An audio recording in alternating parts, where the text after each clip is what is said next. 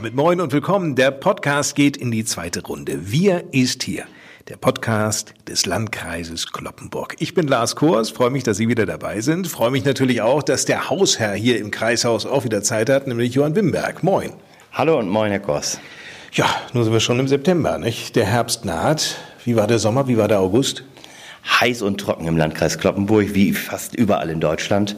Man muss schon sagen, man merkt doch jetzt hier Auswirkungen auch in der Natur. Es war äh, an vielen Stellen fast überall viel zu trocken. Es kommen zu wenig Niederschläge, der Grundwasserspiegel sinkt an vielen Stellen. Ja, braune Blätter im August, das ist schon bemerkenswert hier und da. Und deshalb glaube ich, es tut sich so einiges. Und nach dem letzten trockenen Sommer 2018 jetzt noch einer, der vielleicht nicht ganz so trocken war, aber immerhin noch zu trocken, weil er im letzten Jahr noch seine Spuren hinterlassen hat. Das hat uns hier in Kloppenburg durchaus beschäftigt. Hier und da merken wir das bis hin zu Baumsterben an verschiedenen Stellen, wo einfach die Feuchtigkeit im Boden nicht mehr da ist. Abgesehen von der Natur hat sie ja auch eine Brandserie noch beschäftigt. In der Tat auch das. Äh, also es war auch so, dass wir hier im Kloppenburger Bereich also in und um die Stadt Kloppenburg herum äh, vermehrt auffällige Brände, Brandstiftungen hatten, die auch als solche ausgemacht werden konnten. Das bezog sich auf Gebäude, die meistens durch eine entsprechende Brandstiftung im Umfeld, bei einem Container, bei einer Mülltonne, dann losgingen oder wie hier bei uns beim Kreishaus auch Dienstfahrzeuge in Brand gesteckt wurden. Eine ganz unschöne Angelegenheit, die auch die Menschen hier in der Stadt Kloppenburg und umzu in Atem hält. Und wir haben auch seitens des Landkreises zur Ermittlung eine entsprechende Belohnung ausgesetzt in Höhe von 3000 Euro und hoffen, dass der oder die Brandstifter gefunden werden können. Mir fällt der Sprung jetzt schwer, aber ich will es dennoch mal versuchen, nämlich der Sprung zu einem besonderen Ereignis. In Ihrer Heimatstadt Friseute gab es ja das große Schützenfest. Waren Sie dort? Ja, da war ich dort. Das ist auf jeden Fall auch immer für einen Friseute fast so etwas wie ein Pflichtprogramm. Ja, wenn Sie so wollen, das ist in Friseute die fünfte Jahreszeit, wie woanders der Karneval oder andere Feste in der Region und im Land und es war wieder herrlich. Herrlich, das war auch das Wort, das Frank Hanneken äh, benutzte. Den kennen Sie doch wahrscheinlich. Ja, Frank Hanneken kenne ich vom gleichnamigen Braut- und Abendbodengeschäft in Friseute. Ja, das ist ein Begriff. Wussten Sie, dass das so ein Kunstfan ist? Ja, auch das ist mir nicht verborgen geblieben. Er kann sich begeistern für moderne Kunst, für Popart. Das ist äh, seine Leidenschaft und da hat er viel Spaß dran. Ja, in der Tat. Frank Hanneken hat nämlich äh, große Pläne, was eine Popart-Ausstellung anbelangt, die am 13. September beginnt. Und wir haben Frank Hanneken daraufhin einmal besucht. Doch zunächst einmal zurück ins Jahr 1982, als in den Radios dieser Hit lief.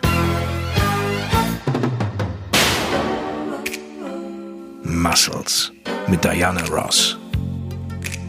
Und was hat dieser Chartbreaker mit Pop Art zu tun? Nun, die Musik selbst nichts. Das Cover der Platte hingegen schon. Das stammt von einem der Pop-Art-Erfinder, nämlich von keinem geringeren als Andy Warhol. Warhol inspirierte ja viele Künstler. Die weltweite Fangemeinde der Pop-Art wuchs stetig und zu dieser zählt auch Frank Haneken. Ja, das ist vor etwa 20 Jahren entstanden, wo Eltern von Freunden von mir schon Arbeiten von Werner Berges aus Kloppenburg zu Hause hängen hatten. Und ich mich dann irgendwie mit dem Maler und Künstler Werner Berges beschäftigt habe. Und vor 15, 20 Jahren habe ich meine erste Druckgrafik von Herrn Berges gekauft. Also nicht von ihm persönlich in einer Galerie in Hannover. Und seitdem ist eine, ja, eine Leidenschaft des Sammelns speziell, also mit Schwerpunkt Werner Berges entstanden allerdings auch etwas über den Tellerrand der Pop-Art hinaus, nicht nur Berges speziell, aber das ist der Schwerpunkt bei uns. Besonders haben es dem Friseuter Unternehmer die Werke von Werner Berges angetan. Viele Kunstkenner bezeichnen Werner Berges, den gebürtigen Kloppenburger, als den deutschen Andy Warhol. Berges selbst stand zu Lebzeiten diesem Vergleich eher kritisch gegenüber. Der Künstler blieb lieber im Hintergrund. Werner Berges hat eine sehr vielseitige Handschrift in der Popart äh, durch verschiedene Arbeiten, durch Leinwände, durch Malerei, durch Grafiken, durch Skulpturen. Werner Berges war ein wirklich sehr, sehr fleißiger Maler und hat auch wirklich, und das ist wirklich sehr faszinierend, akribisch alles dokumentiert und äh, katalogisiert und äh, dadurch ähm, besitzt eigentlich die Nachwelt heute, er ist ja vor zwei Jahren gestorben, vor knapp zwei Jahren, ein gutes Fundament, um alles ähm, nachzuarbeiten und nachzusehen. Und dieses Feuer der Begeisterung, insbesondere für die Werke von Werner Berges, möchte Frank Hanniken bei vielen Menschen aus der Region entfachen. Es ist irgendwann vor einigen Jahren hier im Kopf entstanden, weil wir auch eine kleine Fläche hatten, die für einen gewissen Zeitraum zur Verfügung stehen sollte. Und da, weil ich mich leidenschaftlich für die Kunst in meiner Freizeit interessiere, war es irgendwie so ein Gedanke, das könnte man auch mal der breiten Öffentlichkeit zugänglich machen. Allerdings, wir haben hier natürlich kein Museum und keine professionelle Galerie mit zeitgenössischer Kunst, um einfach als Kaufmann mal einen anderen Weg zu gehen und sagen, der macht zwar Mode, aber macht auch was anderes, um einfach auffallend aufmerksam zu sein für irgendwie was, was ähm, hier die Leute vielleicht auch interessieren könnte. Und es ist halt ein schönes Thema und ich hoffe, dass das, was wir hier im September umsetzen wollen, auch vielen Menschen hier zur Freude gereichen wird. Das klingt nach einem Plan. Und so gab es eine Idee von Frank Hanniken, eine leerstehende Ladenfläche über 450 Quadratmeter mitten in Frieseute in der Lange Straße 5. Und genau hier ist auch der Platz für 150 Kunstwerke aus dem Genre Pop Art. Die hängen oder stehen natürlich nun auch nicht bei Hannekens zu Hause. Nee, das haben wir in der Tat nicht. Wir haben sozusagen uns Hilfe durch eine professionelle Galerie aus Wiesbaden organisiert, beziehungsweise wir haben dort seit Jahren intensive Kontakte und habe von dem Projekt erzählt. Und Herr Peter Klemm, der sowohl die Davis Klemm Gallery in Wiesbaden als auch den Pop Art Shop betreibt, war sofort begeistert und hat gesagt, da bin ich mit dabei. Wir sind jetzt gerade aktuell im Hintergrund dabei, diese ganzen Arbeiten zusammen zu organisieren, zusammenzutragen. Die werden aktuell wirklich in Wiesbaden gestellt, organisiert und werden in naher Zeit auch schon per Spedition, per Kunstspedition hier nach Friseute gefahren werden. Das ist ja aufregend, ne? Das ist sehr aufregend, ist auch etwas Arbeit, aber es macht auch wahnsinnig viel Spaß, die Möglichkeit zu haben, sich fernab vom normalen Alltag mit Kunst zu beschäftigen und daran Freude und Leidenschaft zu haben. Und diese Leidenschaft, die Frank Hanniken verspürt, die lebt er und macht auch unmissverständlich klar, warum sich jeder diese Ausstellung vom 13. September bis 13. Oktober in Friseute anschauen sollte. Weil es wirklich was ganz Besonderes ist in einer Zusammenstellung von wirklich vielen, vielen Künstlern, die sich mit Pop Art beschäftigen und beschäftigt haben. Im Mittelpunkt der Ausstellung steht Werner Berges aus Kloppenburg, weil ich ihn persönlich sehr mag und weil, weil es seine Heimat ist hier, mehr oder weniger. Und es gibt dort nicht nur besonders alte Druckgrafiken kombiniert mit neueren Druckgrafiken, die kurz vor seinem Tod noch entstanden sind. Ein Höhepunkt der Ausstellung werden sicherlich Werner Berges Gemälde, Leinwände aus Anfang der 70er Jahre sein, die wirklich eine Handschrift haben, die so schön und begehrlich sind, die man auch nicht jeden Tag zu sehen bekommt. Dazu gibt es in der Ausstellung Editionen zu sehen von Werner Berges, aber auch von Thomas Baumgärtel, dem Bananensprayer, dem ist ein weiterer Künstler aus Köln, den wir dort mit präsentieren und zeigen wollen. Eine verschiedene Dinge geben zum Erwerben, die einfach auch ähm, exklusiv sind und hier in Friseute angeboten werden. Pop Art meets Friseute, so der Titel der Ausstellung, geöffnet donnerstags bis sonntags jeweils von 13 bis 18 Uhr. Nun noch ein kleiner Pop-Art-Ausflug. Andy Warhol pflegte ja stets enge Freundschaften zu Weltstars. Darunter waren nicht nur Diana Ross oder John Lennon, sondern auch die Rolling Stones. Und für die Stones entwarf Warhol das Cover für die LP Sticky Fingers. Der größte Stones-Erfolg darauf war dieser Song hier, Brown Sugar. Ein Lied, das Andy Warhol rauf und runter gehört haben soll.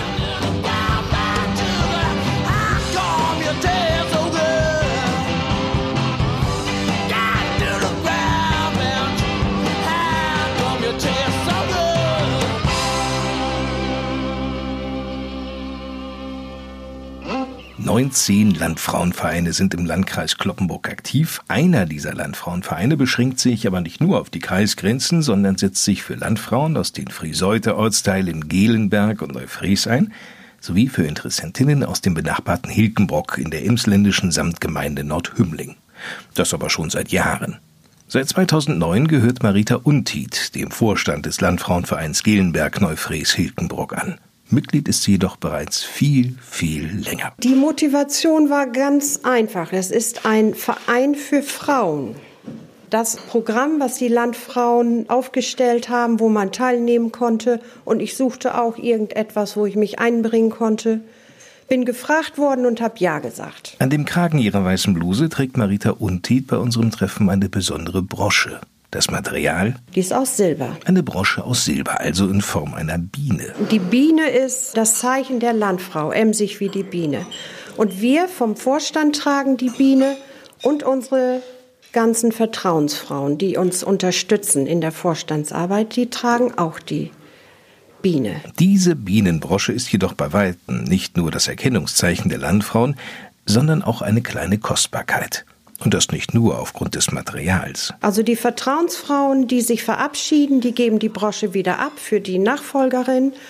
Und die äh, Vorstände, die mehr als zehn Jahre im Verein gewesen sind, die dürfen die dann behalten. Marita Untied genießt es, wie sie erzählt, sich hier zu engagieren. Gemeinsam würde der Landfrauenverein Gelenberg, Neufries, Hilkenbrock vieles auf die Beine stellen. Vorträge, Kultur, Gesundheit, Sport, Motivationstraining, Garten, Ernährung, Küchenhygiene. Und auf ein bevorstehendes Ereignis freut sich Marita Untied ganz besonders. Ja, wir haben noch eine sehr schöne Veranstaltung im Herbst gemütlichen Weinabend mit Autorenlesung.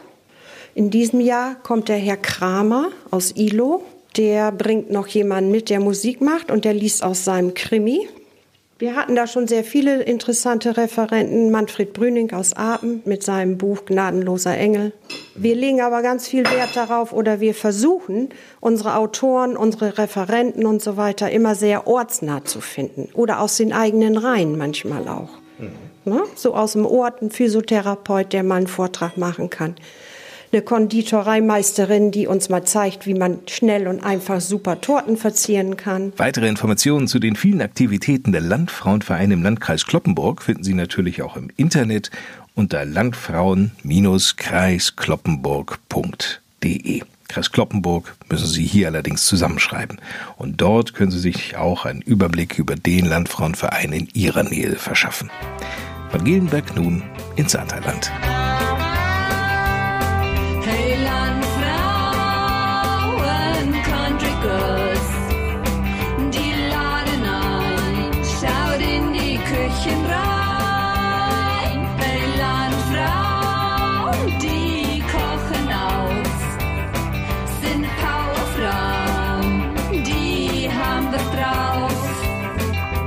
Im Saterland gibt es natürlich einen Landfrauenverein. Vorsitzende dort ist Annelien Heinz.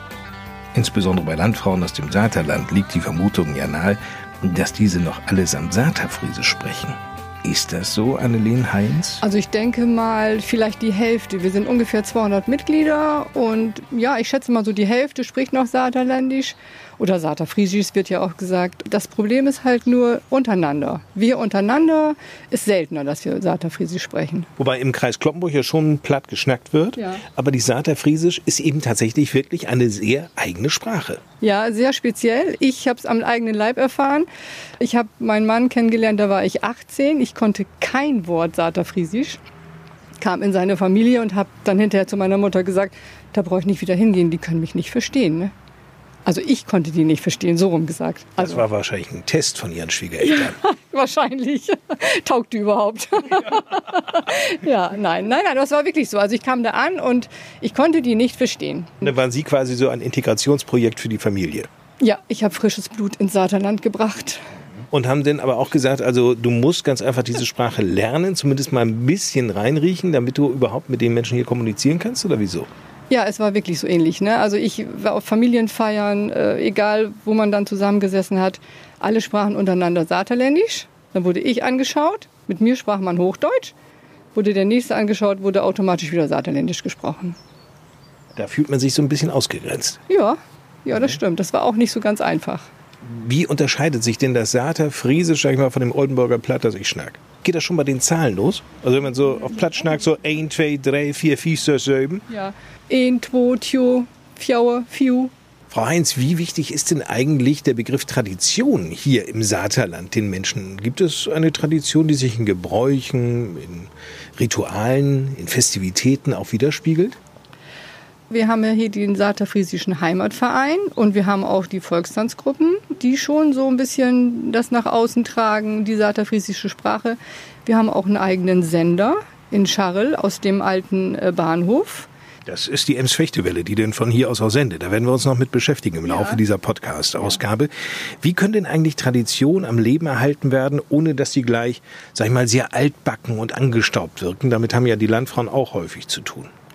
Ja, man muss einfach versuchen, frische Ideen reinzubringen. Es wird ja auch die Sprache über die Kindergärten, über die äh, Schulen äh, schon weitergetragen. Aber wenn die Kinder das untereinander nicht schnacken nee. und in den Familien nicht, dann ja. ist das nicht so ergiebig, nee. oder? Nee, nee das ist äh, im Prinzip dann witzlos. Also es ist schon ganz nett fürs Gehirn, dass man mal was Neues lernt, aber die Frage stellt sich immer wieder bei ganz vielen. Macht es überhaupt Sinn, sich so viel Mühe zu geben in den Schulen? Die Kinder sprechen es auch untereinander nicht. Aber sonst ist irgendwann die Sprache tot, wenn das keiner mehr präsentiert. Ne? Ja, ja, das sieht man ja an uns schon. Mein Mann spricht ja schon nicht mal mit den Kindern Saterfriesisch.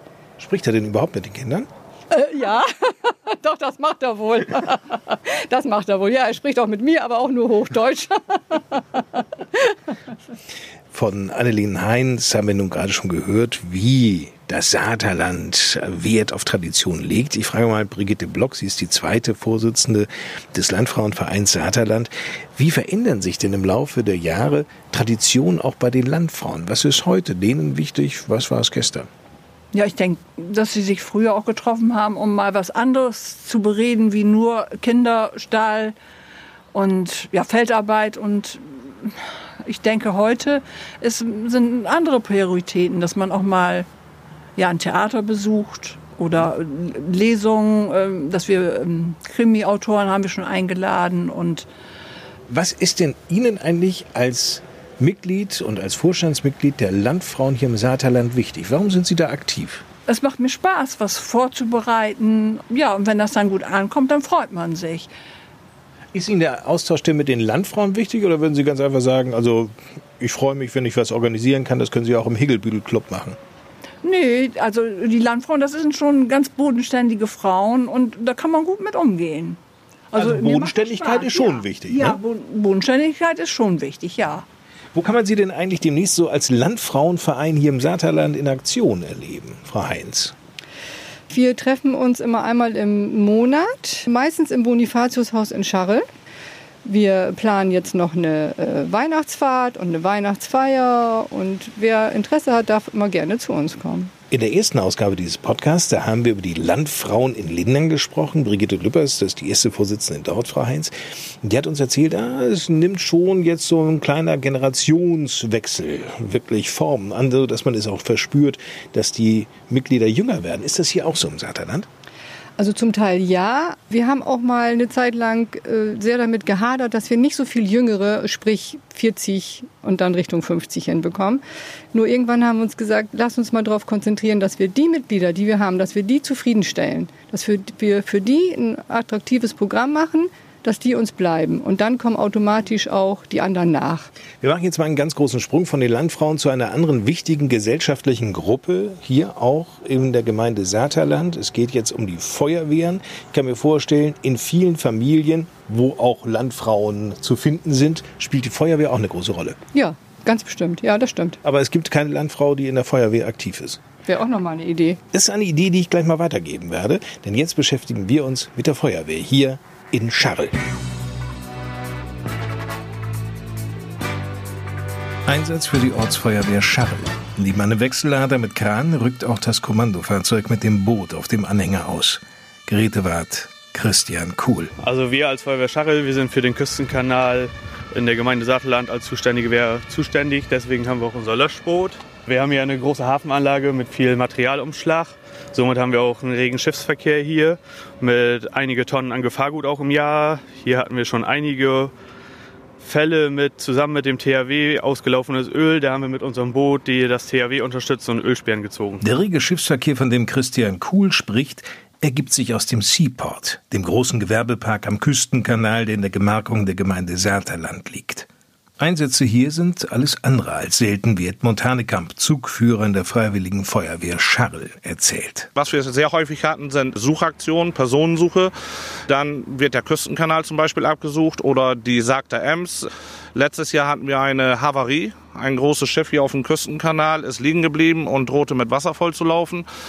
Öl, das hatten wir dieses Jahr hier auch schon. Als feststand, dass im Gemeindegebiet der Seaport angesiedelt wird, wurde die Ortsfeuerwehr Scharl zur Schwerpunktwehr ausgebaut. Dazu zählt unter anderem auch das Boot für den Küstenkanalabschnitt. Christian Kuhl. Ja, wir haben das Boot bekommen. Daraufhin mussten wir einige Kameraden ausbilden, die einen Bootsführerschein gemacht haben. Da haben wir eine Kooperation mit der DLRG. Die Ausbilder der DLRG haben uns ausgebildet und die Prüfungen haben wir beim Wasserschifffahrtsamt im Leer abgelegt. Dieser Ausbau, die damit verbundene Aufwertung der Ortsfeuerwehr Scharrel bedeutete für die ehrenamtlichen Feuerwehrleute nicht nur eine Umstellung, sondern forderte ihnen zusätzliches Engagement ab, um sich noch stärker zu spezialisieren. Eine Herausforderung, der sich die Aktiven gerne stellten. Personalprobleme gäbe es derzeit keine, so Edmund Hanekamp. Eine Schwerpunktwehr müsse 42 Aktive für die Einsatzabteilung vorhalten, für die Ortsfeuerwehr Scharl ein leichtes. 42 müssen wir vorhalten. Wir halten tatsächlich 60 Aktive in der Feuerwehr vor. Die meisten ziehen wir uns selber ran in der Jugendfeuerwehr. Ab zehn Jahre kann man in die Jugendfeuerwehr eintreten. Und Quereinsteiger haben wir auch, aber die meisten kommen aus der Jugendfeuerwehr. Während anderenorts viele freiwillige Feuerwehren Schwierigkeiten haben, Jugendliche aufgrund der Ausbildungssituation, die sie häufig ja von zu Hause wegzieht, für eine Mitgliedschaft in der aktiven Wehr zu begeistern, zeigt sich Zugführer Hanekamp in Scharrel absolut entspannt. Ich sag mal, 80 Prozent der Jugendfeuerwehrleute bleiben auch in der aktiven Wehr. Da können wir gut mit zufrieden sein. Dennoch. Der demografische Wandel macht natürlich auch nicht vor der Gemeinde Saterland Halt und wird absehbar auch in den beiden Schwerpunktfeuerwehren der Gemeinde, nämlich in Ramsloh und in Scharrel zu spüren sein und deshalb denkt die Ortsfeuerwehr Scharrel auch bereits weiter und rekrutiert nicht ausschließlich Nachwuchs aus den Reihen der eigenen Jugendfeuerwehr. Quereinsteiger immer gerne. Wir hatten Kameraden dabei, die sind mit 50 Jahren in die aktive Wehr noch eingetreten.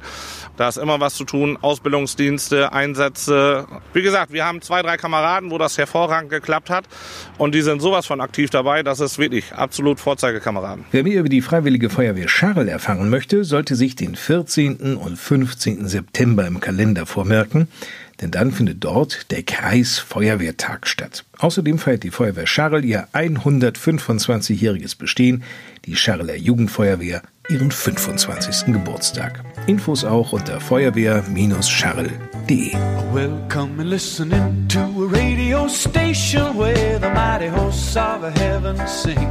your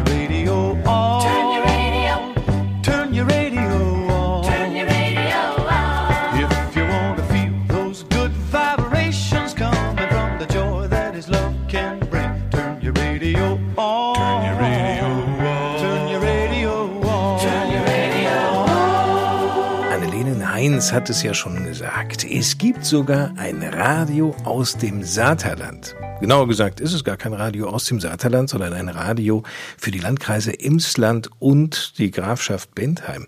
Der Hauptsitz dieses Senders ist in Lingen und der Sender heißt Ems-Fechtewelle. Es gibt aber eine Außenstelle im Saterland in Scharrel im alten Bahnhof. Jan Schenkewitz ist der Geschäftsführer der Ems-Fechtewelle, einem Bürgersender. Jan, warum gibt es denn eine Außenstelle im Kloppenburgischen, wenn der Sender für zwei ganz andere Landkreise eigentlich zuständig ist? Scharrel und das Saterland überhaupt, es ist die Heimat einer ganz kleinen Sprachgemeinschaft. Saterfriesische sprechen ja tatsächlich nur noch ein paar hundert Leute und es ist immer in Gefahr auszusterben. Aber der Sender sendet nicht auf Saterfriesisch, Äh, oder doch? Wir sind natürlich die Ems-Fechterwelle und wir senden äh, zu großen Teilen auch auf Hochdeutsch, aber das, was aus dem Studio im Saterland kommt, ist in der Regel auch auf Saterfriesisch.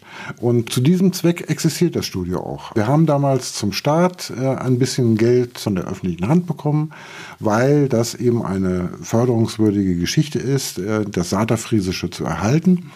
Wir haben danach kein großes Geld mehr bekommen, aber es hat gereicht, um dieses Studio eben an den Start zu bringen und jetzt auch die ganze Zeit noch aufrechtzuerhalten. Was kommt denn jetzt aus diesem Studio an Sendung? Wie häufig sind die Kollegen da on air? Nach wie vor, seit Anfang an eigentlich, sind die fleißig alle zwei Wochen am Start. Es gibt äh, zum einen eben so eine Art Stammtisch oder halt so, ein- so ein Infotalk und zum anderen eine Unterhaltungssendung mit Schlagern und, und Hörerwünschen, die, soweit wir das hier mitkriegen, enorm populär ist und äh, also ihre Kreise weit über das Saarland auch hinauszieht. Das heißt, das sind Ehrenamtliche, die dort dann entsprechend am Wochenende tätig sind. Das wird wirklich rein ehrenamtlich gemacht. Äh, Das ist eben unsere Technik hier von der Emsfechterwelle, die dort steht. Aber äh, die Kollegen dort halten das auch selber in Schuss. Also was, was wir jetzt praktisch dazu noch dazu tun, sind Sendeplätze zur Verfügung stellen äh, und die Telefonrechnung bezahlen. Man stellt sich das ja immer wahnsinnig kompliziert vor, wenn live auf Sendungen gegangen wird. Ist denn das so einfach ohne zusätzliche Techniker möglich? Mittlerweile ja. Das ist wirklich ein Knopfdruck und dann ist das passiert. Das heißt, es wird live gesendet? Nur, ausschließlich. Auf welcher Frequenz kann man äh, die Ems-Fechtewelle im Kreis Kloppenburg hören? Im Kreis Kloppenburg äh, auf der 99,3. Man kann sich das äh, vorstellen, in der Woche kommt immer unser äh, Informationsprogramm für das Emster und die Grafschaft Bentheim. Und am Wochenende sind so diese ganzen Schlager- und Grußsendungen und äh, da ist eben auch das Saterfriesische Programm mit drin. Und äh, das ist dann wahrscheinlich der Teil, der dann auch für die Kloppenburger Bevölkerung ein bisschen interessanter ist. Niedersachsens Westen hört Niedersachsens Besten. Ems Fechtewelle. Direkt bei den drei Brücken in Elisabethfehn. Zwischen Basel und dem Saterland liegt das Moor- und Feenmuseum. In zwei Ausstellungshäusern und auf dem Außengelände können die Besucher eben lernen, wie die Hochmoore entstanden sind, wie der Mensch die Landschaft rund um Elisabethfehn geprägt hat und was wir heute an den Hochmooren haben. Zunächst einmal könnte ich auch sagen, ich baue mal ein akustisches Rätsel ein, nämlich hör mal, wer da spricht. Was ist das Schönste an Basel? Also Schönste an Basel kann ich gar nicht sagen. Bei uns ist so vieles so schön. So, Aber das Moor- und Fee-Museum gehört zu den besonders schönen. Weil wir es garantiert schon den einen oder anderen gegeben haben, der gesagt hat, ach, das war ja nur einfach ein Basel, der war ja ja auch Bürgermeister. Moin, lieber Hans Eweslage. Landrat AD, 13 Jahre lang lenkten Sie die Geschicke des Landkreises, waren auch Landtagsabgeordneter, Bürgermeister hier in Basel, ich habe es gerade gesagt. Welche der Aufgaben hat Ihnen denn am meisten Spaß gebracht? Ich war gerne Bürgermeister, ich war gerne Landtagsabgeordneter, ich war gerne Landrat. Aber Landrat war ich zuletzt und deswegen ist das auch in einer besonders guter Erinnerung. Wo konnten Sie denn am meisten gestalten? Als Landrat. Tatsächlich, ja? Tatsächlich. Karl-Heinz Funke war es mal, der gesagt hat, die Kommunalpolitik ist die ehrlichste Form der Politik, weil man tagtäglich mit den Ergebnissen konfrontiert wird. Es gibt immer Leute, die den rummeckern und sagen, du musst mal das und das machen oder hier und da mal gucken. Würden Sie dem zustimmen? Auf jeden Fall. Ich bin auch jetzt wieder im Gemeinderat in Basel habe dann nur eine Zwangspause eingelegt, solange ich Landrat war. Dann darf man nicht im Gemeinderat sein. Und Gemeindepolitik und Kreispolitik sind für mich äh, sozusagen zwei Hände eines Körpers. Die müssen sich gegenseitig ergänzen. Ja, das klappt ja auch gut. Ja. Und da Sie ja nun ein Mensch sind, der immer was um die Ohren haben muss, vermute ich mal, engagieren Sie sich auch als Vorsitzender der Stiftung im Moor- und Feenmuseum. Ist so, ich kenne das Museum seit der Gründung 1986, 85, als Dr. Gustav Schünemann das Museum gegründet hat. Und seit der Zeit habe ich das quasi immer begleitet. Welche Faszination übt denn das Moor an sich auf Sie aus? Das Moor ist eine besonders typische Landschaftsform für den ganzen Landkreis Kloppenburg, aber insbesondere hier im Norden unseres Landkreises, ist ein urwüchsiger, sehr natürlicher Lebensraum, der heute leider immer mehr verloren geht, aber Gott sei Dank auch durch die fehlenden Renaturierungsmaßnahmen wieder für die Zukunft als Naturraum große Bedeutung haben wird. Was ist denn ein Hochmoor eigentlich? Ein Hochmoor heißt deswegen Hochmoor, weil es sich über das Gelände hinaus wölbt. Wie ein umgedrehter Teller, könnte man sagen. Das Hochmoor wächst durch das Torfmoos. Das Torfmoos schwimmt quasi in dem Wasser. Das Wasser kann nicht nach unten versickern, weil der Untergrund hart und fest ist. Ganz hart verdichteter Sand, deswegen bleibt das Regenwasser darauf stehen und darin wächst das Torfmoos. Aber wenn es dann abstirbt, bildet sich daraus der Torf. Dieser Torf wächst Jahr für Jahr etwa um einen Millimeter pro Jahr. 1843, als hier der Elisabeth-Fehn-Kanal prospektiert wurde, hat man an dieser Stelle genau mal gemessen, wie hoch das oder wie tief das Hochmoor ist und ist auf acht Meter gekommen. Ich finde ja, Moore haben ja an sich immer so ein bisschen was Gruseliges, oder? Ja, es liegt daran, dass Moore eigentlich immer lebensfeindlich gewesen sind für die Menschen. Und eigentlich haben die Menschen das Moor gemieden. Man konnte ja nicht hindurch. Und wenn man hindurch wollte oder eigentlich besser drüber weg wollte, musste man Bohlenwege bauen. So einen Bohlenweg aus 3000 Jahre alten Eichenbohlen können Sie hier im Museum auch sehen. Wie haben die Menschen damals das Moor für sich erschlossen und gelernt, damit zu leben? Ja, zunächst mal, indem sie zu trockenen Jahreszeiten das Moor abgebrannt haben oben und in die noch warme Asche Buchweizen eingesät haben, den sie dann geerntet haben. Später dann auch andere Feldfrüchte, aber das war immer was nur für ein paar Jahre und da musste das Moor wieder ruhen und nachwachsen und nach 20 Jahren konnte man mit dem Abbrennen wieder beginnen. Nur stellen Sie sich mal vor, Heute würde man noch das Moor abbrennen. Alle Dörfer und alle Städte ringsherum würden sich ja fürchterlich beschweren über den Rauch und über den Geruch. Können eigentlich Besucher hier auch Torf stechen? Das ist hier im Museum leider nicht möglich. Wir haben aber eine Simulation, wo man das im Museum, wo man das nachempfinden kann. Aber wenn Besuchergruppen da sind, die gerne mal Torf stechen wollen, vermitteln wir das, weil es hier noch einzelne Handtorfstiche gibt. Und da kann man das selber dann machen. Was ist denn für Sie hier auf dem Museumsgelände oder auch in dem Haus so der größte Anziehungspunkt? Wir zeigen natürlich alles, was mit der Feenkultur zusammenhängt. Und insbesondere ist unser Schwerpunkt der industrielle Torfabbau. Hier finden Sie 50, 60 Meter lange Torfabbaumaschinen, die hier in Elisabethfehn übrigens von dem Unternehmer Strenge entwickelt worden sind und unter dem Namen Strengebagger um 1900 in der Zeit vor dem Ersten Weltkrieg und danach in die ganze Welt exportiert worden sind. Mit welchen Eindrücken gehen die Besucher anschließend nach Hause? Dass sie hier etwas erlebt haben, was man sonst in anderen Moormuseen nicht so sehen kann. Kinder können hier noch spielerisch das Moor erleben, spielerisch auch äh, in die Feenkultur eingeführt werden. Das sind Eindrücke, die bleiben hoffentlich lange und führen dazu, dass die Leute sagen, Mensch, das lohnt sich. Da musst du mal wieder hin und in ihrem Bekanntenkreis dafür werben. Ein Wiederhören war das gerade mit Hans Eweslage, dem ehemaligen Landrat hier im Landkreis Kloppenburg, dem Vorgänger von Ihnen, ja, Herr Wimberg. Erinnert noch irgendwas in diesem Büro an den ehemaligen Landrat? Ja, fast alles. Dieses Büro hier ist nahezu gleich geblieben. Nur Kleinigkeiten haben sich verändert. Das hat Hans Eweslage so übernommen und ich habe es von Hans Eweslage dann auch in der entsprechend eingerichteten Form übernommen. Wenn ich jetzt mir den Ort Elisabeth Fehn anschaue, dann weiß ich, da ist das Moor- und Feenmuseum und unweit von diesem Museum entfernt liegt ja auch etwas ganz Besonderes, nämlich eine Apotheke. In dieser Apotheke kriegt man nicht nur viele Medikamente, sondern sogar Schnaps, ein Magenbitter. Wussten Sie das? Ja, das wusste ich und das ist auch eine Eigenkreation, die dort hergestellt, nicht nur abgefüllt wird, sondern nach einem geheimen Rezept, wenn man so will, was der Apotheker Dr. Gustav Schünemann überlegt hat. Und dieser Tropfen hat eine ganz besondere Geschichte. Moro. Und wir versuchen da ein wenig mal von der Geschichte jetzt zu erfahren.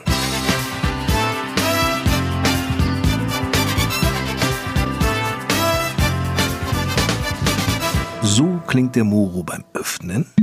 So klingt der Moro beim Eingießen. Dunkel sieht er aus. Ja, ganz genau. Also der Moro ist ein dunkles Getränk, also hat eine sehr schöne braune Farbe und die erinnert natürlich auch an die Moorlandschaft. Herr Gustav Schünemann hat ihn auch nach der rauen Moorlandschaft benannt, weil ähm, ja, er von hier oben herkommt praktisch. Erklärt Sabine Schimmeier. Sie ist die Assistentin von Dr. Christian Schünemann, der nun in zweiter Generation den Moro aus Elisabeth Fehn herstellt und vertreibt. Sehr bekömmlich. Sabine Schimmeier verwundert das nicht. Natürlich ist es so. Also es sind wirklich geprüfte Apothekenkräuter enthalten, die auch verschiedene positive Wirkungen auf den Körper haben. Also die Magensaftsekretion wird natürlich angeregt, was natürlich vor dem Essen eine leichte Appetitsteigerung herbeiführt und nach dem Essen wirkt es verdauungsfördernd. Unsere Apothekerin in der Apotheke sagt immer, zu jedem Stück Schwarzwälder Kirschtorte gehört ein Moro. Gut, das gilt natürlich für andere Torten genauso. Dieser sanfte Bitter ist bereits weit über die Grenzen des Landkreises Kloppenburg hinaus bekannt. Selbst die niedersächsische Landesregierung ist schon auf den Moro aufmerksam geworden. Der Bitter wurde als kulinarischer Botschafter Niedersachsens ausgezeichnet. Ja, bereits zweimal, 2016 und 2018, haben wir den Titel kulinarischer Botschafter Niedersachsens bekommen. Die Auszeichnung wurde von dem Ministerpräsidenten Herrn Weil überreicht und da sind wir ganz stolz drauf. Zu Recht. Welcher Hersteller wäre nicht stolz auf eine solche Auszeichnung? In der Begründung wird neben dem guten Geschmack die gute Gestaltung besonders hervorgehoben sowie das gute Storytelling. Damit ist die Geschichte gemeint, wie und wo Dr. Gustav Schünemann den Moro vor Jahrzehnten entwickelte. Wo ist schnell erzählt, nämlich in seiner Apotheke am Moor in Elisabethfehn. Und wie entsteht nun der Moro, Sabine Schimmeyer? Also es wird die Kräutermischung hergestellt und die wird dann über eine gewisse Zeit mit Alkohol angesetzt. Und dann kommt natürlich irgendwann der Zuckersirup dazu. Und man muss ganz lange warten und irgendwann ist er dann fertig. Wenn es um die genaue Rezeptur geht, hüllt sich allerdings Sabine Schimmeyer in Schweigen. Das Rezept wird nicht verraten. Ein altes Familiengeheimnis. Nur so viel. Das ist die China-Rinde, die ist enthalten und die führt auch zu diesem bitteren Geschmack. Wer den Moro selbst testen möchte, hat gleich mehrere Möglichkeiten. Der Moro wird nicht nur über die vier Schünemann-Apotheken in der Gemeinde Basel vertrieben, sondern auch über lokale Supermärkte und über den Online-Shop moro.de. Das Tüfteln liegt den Schünemanns offenkundig im Blut. Der Nachvater Gustav hat mittlerweile Sohn Christian eine Weiterentwicklung des Moros auf den Markt gebracht. Ja, es gibt äh, einen, ich sag's mal so, einen kleinen Bruder oder eine kleine Schwester. Das ist der Aroni. Der ist jetzt von unserem jetzigen Apotheker Henning Schünemann entwickelt worden vor einigen Jahren. Es ist auch ein Bitter, aber ein Beerenbitter mit der Aronia-Beere, die ja sehr gesunde Inhaltsstoffe hat, sehr viel Vitamin C und er ist in Bioqualität. Das war Herrn Schünemann ganz, ganz wichtig, etwas für die Bio-Liebhaber auch in Spirituosenform zu entwickeln. Es ist auch ein Bitter, aber er ist ein bisschen fruchtiger. An Ideen mangelt es also nicht. Die Grundlage dafür legte der Apotheker Dr. Gustav Schünemann in seiner Apotheke am Moor in Elisabethfehn mit seinem Moro, dem sanften Bitter, vor über einem halben Jahrhundert. As time goes by. Der Moro, der Magenbitter aus der Apotheke in Elisabeth Fehn. Nun könnte man ja fast annehmen, Johann Wimberg, das sei schon das Beste zum Schluss gewesen, aber weit gefehlt. Sie haben noch ein paar Veranstaltungstipps jetzt für den September für uns. Ja, auf jeden Fall. Neben dem Moro und anderen kulinarischen Dingen, die man hier so im Landkreis Kloppenburg hat, gibt's auch einige Veranstaltungstipps und Highlights, Besonderheiten, die auch im September eine Rolle spielen. Und dazu gehört ganz sicherlich die 10. Linderner Kulturwoche, die schon am 30. August gestartet ist und bis zum 15. September geht. Das Thema ist Lichtblicke. Man muss sich das mal vorstellen. Die kleinste Gemeinde im Landkreis Kloppenburg macht eine wirklich beeindruckende Kulturwoche mit ganz viel Publikum auch von außerhalb, was ganz gezielt nach Lindern fährt, wo man wirklich auf hohem Niveau etwas Besonderes macht. Ja, nicht vergessen will ich natürlich auch die Euro-Musiktage, die 57. mittlerweile in der Gemeinde Bösel, vom 5. bis 8. September. Da kommen Musiker aus ganz Europa zusammen, äh, die dort auftreten und sich im Grunde genommen auch im Wettbewerb messen. Und das Musikfest Bremen kommt ja auch ins Oldenburger Münsterland.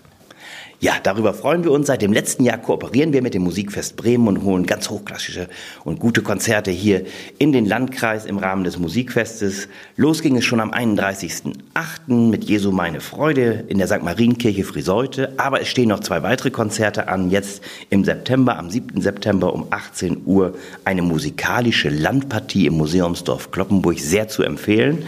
Und am 8. September dann 18.30 Uhr St. Vituskirche Löningen Stabat Mater. Also wirklich drei ganz besondere Konzerte im Rahmen des Musikfestes Bremen hier bei uns im Landkreis Kloppenburg. Herzlichen Dank, Johann Wimberg. Das war der Podcast Wir ist hier, die zweite Ausgabe des Podcasts für den Landkreis Kloppenburg. Mein Name ist Lars Kurs und wenn Sie mögen und nichts dazwischen kommt, dann gibt es ein Wiederhören zur nächsten Ausgabe am 1. Oktober. Bis dahin, alles Gute. Tschüss.